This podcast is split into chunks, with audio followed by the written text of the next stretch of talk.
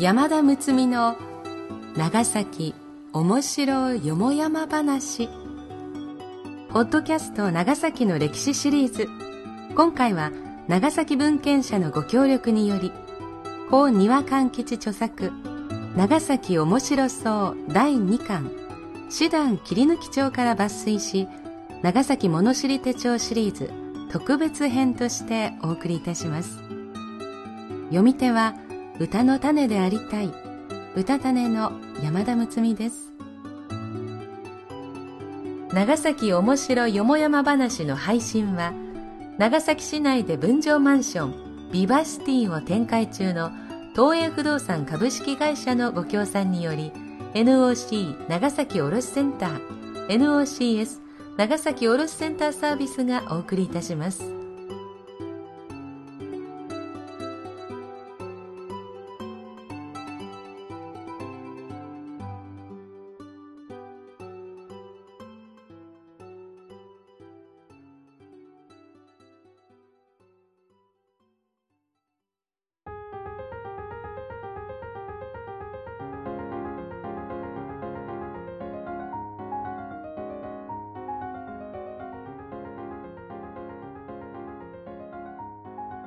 第11話。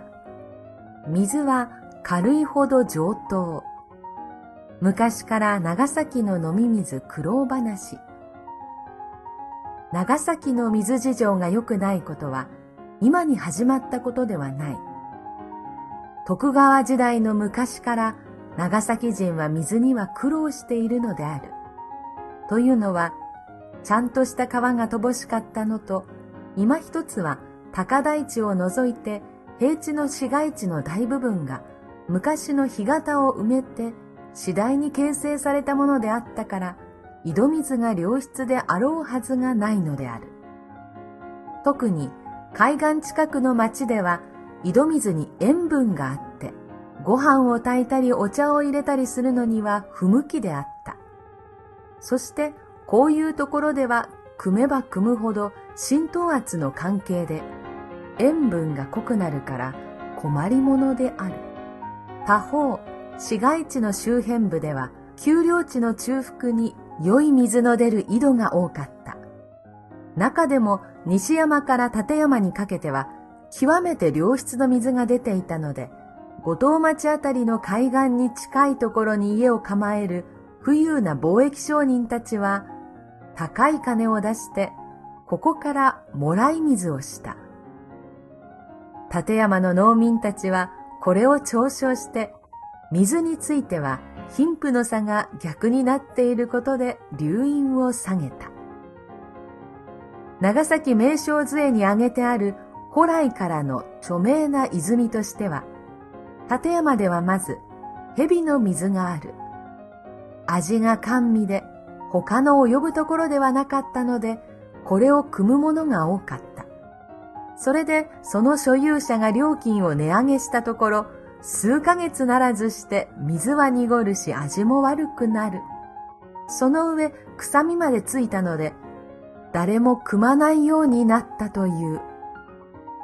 後にそのそばに並べて、もう一つ掘ったので、メガネ水と呼ばれたが、これも昔のような良い水ではなかったということである。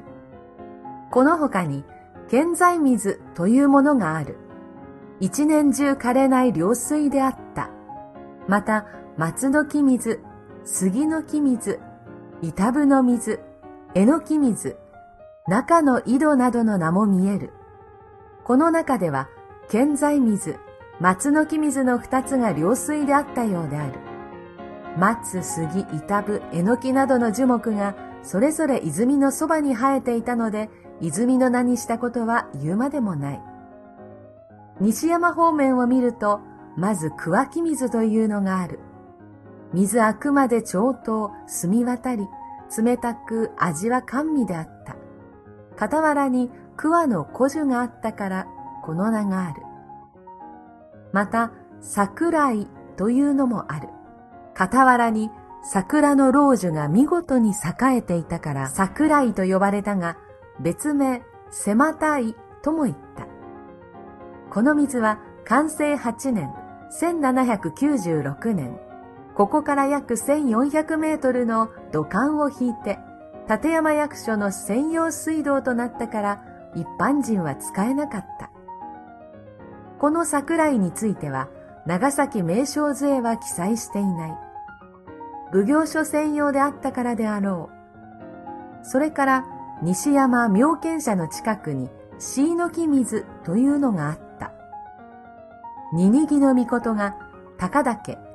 今のコンピラ山上宮、紅葉の右切り、組んで用いられたという味が極めて過量かつ精霊な水だったため、文化七年、1810年、ここから約730メートルほどの家計を引いて、これまた立山役所の専用水となった。この椎の木水は長崎名称図へはその名を記し、奉行所専用とは書いていない。それ以前に執筆されたのであろう。さてさて、これから話は本題に入る。昔、長崎に猿小利省の人で何菓子という御人がおった。立山の健在水と西山の桑の木水と両方の水を比較してみた。その方法は水の重さ、つまり比重を測定するのであるが、結果は水1号について、立山の健在水は24種の重さ、西山の桑の木水は23種の重さで、軍配は軽い方の桑の木水に上がり、その後はもっぱら桑の木水の水を愛用したというのである。伊原西閣の日本永代蔵関三。国に移して風呂釜の大臣という項に次のようなことが書いてある。我が住む国の水の重きを改め、とかく都の水に増したるはあらじと、音羽の滝の流れを毎日組ませ。重きを改め、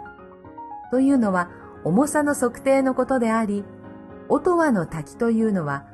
清水寺舞台の下に今も流れている滝である。空中にしぶきを上げて落下する水は、罰気による浄化作用も加わって、一段と良くなる理由であろう。とにかくそういうわけで、水の比重を測って、質の過量を定めることは昔から行われていたものらしい。ところで、立山の水と西山の水の1号の重さが24種と23種であったというが、これがどうもよくわからない。種というのは貨幣の単位にもある。つまり、金1両が4部、1部が4種で、1両は16種というものである。これが重さの単位となると、1金は16両、1両は24種であるから、1金を160問目の 600g とすると、1両、つまり24種は10問目の 37.5g である。一方、水1号は0.18リットルで 180g のはずであるが、これが仮に24種であったということは 37.5g であり、約5分の1にしかならない。115種前後というか、あるいは水1号ではなく、2尺というなら辻褄が合いそうである。ここらがどうも合点がいかないし、何よりもまず、そういう微細な比重測定が徳川時代の技術や機材で果たして可能であっただろうか、と疑わずにはおられない。ともかく、水の重さを測って質の量比を知るという知恵は確かに科学的ではあるが、機材や技術水準の高い現代の話ならばいざ知らず、徳川時代の話としては江戸の何菓子という茶人が、お茶の水川の水を汲ませ、川岸に近いところから汲んだ水か、川の中ほどから汲んだ水かをお茶でぴたりと飲み当てた、というような話の方が、はるかに興味をそそられるように思うのである。お茶やコーヒーでも水次第で味が変わるようです。西山、立山あたりを探訪してみるのも一興ですね。次回は、色町丸山の遊女と博多商人のある愛の行方と題してラブストーリーと行きましょう。まずはお楽しみに。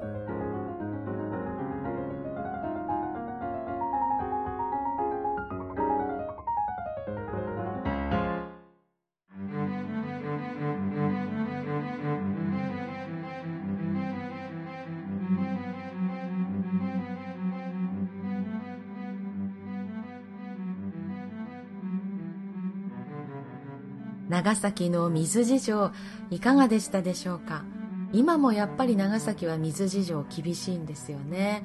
あの水が高いとも言われています。長崎市内は特にそう言われています。で私は気がかりなことがあって水源が今他の国から抑えられようとしているという密かに日本じゃないところが所有しているようになってきているなんて話も聞くと